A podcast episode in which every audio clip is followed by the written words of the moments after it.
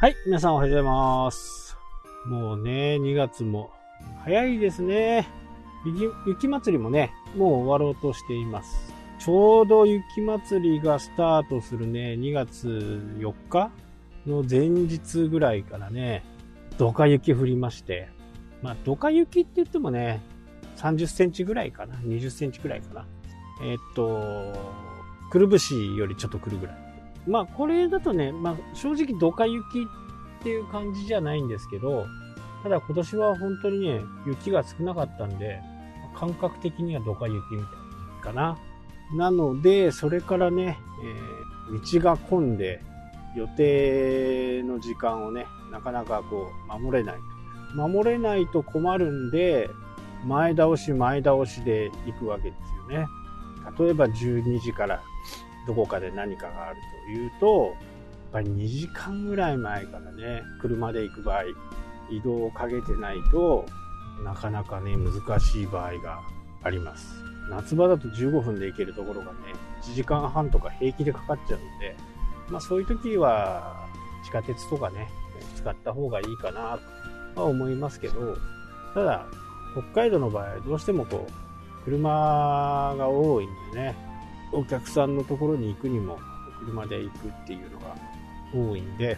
商売にはね、やっぱりこう駐車場は不可欠な部分はありますよね。やっぱりないと、ちょっと足が遠のいちゃう。なんか路中大丈夫ですよなんて言われてもね、やっぱりそわそわしちゃいますよね。じゃあそのためだけにね、駐車場に入れるのかっていうことになると、行かなくなっちゃいますよね。それかもしくはね、同乗者に乗っていて少しもらうとか、車がね、えすぐ出せるようにね、なんかそんな工夫が必要なんで、やっぱり駐車場っていうのは必要ですね、北海道の国にね。なので、こう、お店にとって必要なもの、必要じゃないものって、やっぱりあるんですよね。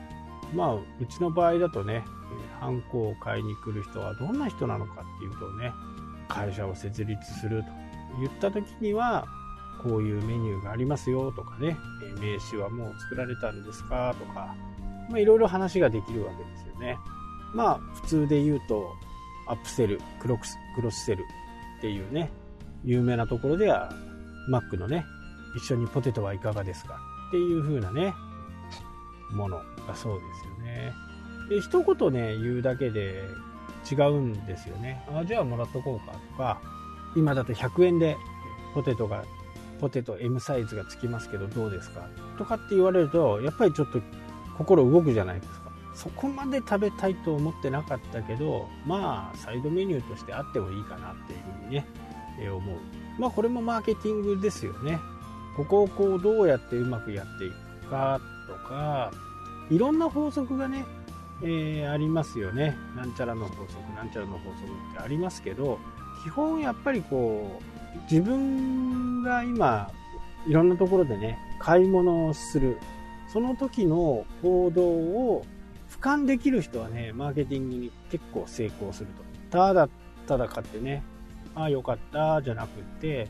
買った時にこんなことを言われて、あ、嬉しかったなとか、まあ、そういうことを自分なりにね、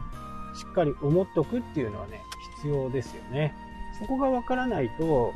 時にはいるじゃないですか、変な客が。ね、客商売やってると、そういう人がね、やっぱりいますよね。自分を、自分は客だからっていうね、それしかこう言わない人。金払ってるんだから、客だからちゃんとすれとかね。まあ大きな間違いですけどね。日本はそうやって、こう、お客様は神様ですみたいな。今もあんのかな？まあ僕の中にはね、感謝すれ、感謝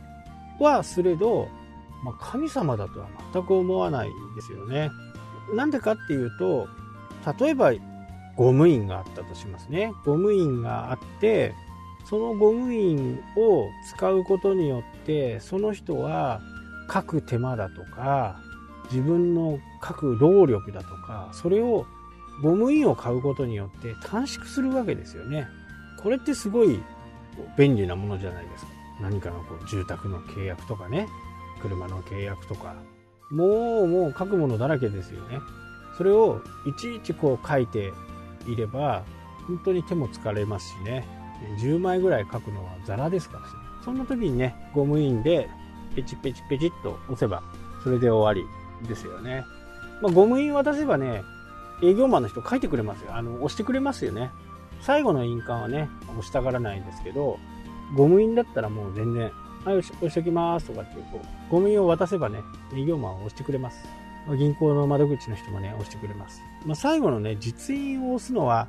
嫌がる人がいますけど、で、そのために、うちはね、その商品を売ってるわけですよね。あなたの書くのがね、10枚書かなきゃならないのが、ゴム印を使うことで、ペチペチペチと押せますよ。そこを便利だと思って購入してくれてるわけだったから、別に神様でも何でもないわけですよね。その人のためになると思って売ってるわけですしね。その人も買う人もゴム印があるとすごく楽だよねっていうふうに思って買うわけだから、そこをね、なんかこう、物を売って引け目を感じるとかっていうことは、あの、一切ないわけですよね。で、ここにやっぱりちょっと引け目を感じる人がお金をもらうっていうことに関して引け目を感じてる人がやっぱり多いんだと思うんですよ。ただ、それって今まで自分が生きてきたり、自分が勉強してきたこと、そこに対しての対価なんで、しっかりお金はもらってね、えー、と受けて、しっかりやればいいかなと思いますね。で、中にはやっぱりね、中途半端な人もいますよ。それはね、もうしょうがないかな。もう見分けることできませんからね。なので、日々のやってることとか、日々の投稿とか、そういったものを見て自分に合うか合わないかをね、まずやっぱり感じてもらって、えそこから実際にどんな作業に入るのか、例えばポスターを作りますとかっていう風になったら、その時の工程はどうするのかとかね、素材はどうするのかとか、キャッチコピーは誰が決めるのかとか、その辺をしっかり計算した上でね、発注するべきだと思うし、そこから印刷の工程が始まって、いつ出来上がるのか、で原稿をいつまでに作んないと、この日に間に合いませんよっていうことはね、多分言われるはずなんですよね。なので、その言われた日までにね、自分が入れる原稿を考慮しとかないとダメなんですよね。で、それで結構揉めたり多分すると思うんですよ。まあ、うちもやっぱりね、そういうポスターとか、ね、相手がこう、時間がね、もう決められていて、焦って作ってる人なんで、時間はこう結構重要なポイントなんですけど、でもね、私がこう、あえて今までこう、19、20年間、ハンコ屋さんやってて思うのは、やっぱりそういう人は、なんかこう、その日のイベントがあるっていうのが分かっていれば、通常はね、3ヶ月ぐらい前から分かっているんであれば、準備しておくわけですよ。だって印刷間違うかもしれないじゃないですか。ね、絶対間違わないっていうことないし、自分が思っていたものができなかったとか、結構ありますよね。もう、大体ね、お客さんってもう大体適当なんでね、かっこよく、かっこよくってどうよみたいな感じ？はなかなか難しいですよね。なので、しっかりしたところだと、やっぱりもうポスターを作んなきゃダメだとかって思うとね、少なくてもね、半月前にはポスター上がってますよね。そうしないとリカバリーが効かないんで、ただ、揉めるお客さんのほとんどが、もう大体ギリギリになって、本当にギリギリになって作りに来て、いや、間に合わないとかね。それじゃダメだ。いや、それじゃダメだって言うんだったら、他行ってくださいっていう話です。結局、そのお客さん自身も自分がスケジュール管理がうまくできなくてミスしてるわけですから、そこにね、多少の引け目は感じてるはずなんですよね。で、そこでね、こう、まあ、切れるまではいかないけど、なんかこう、変な感じになったりするのって、まあ、そのお店のせいにしたいんですよね。まあ、人はそういう性質があります。自分は悪くない。人が悪い。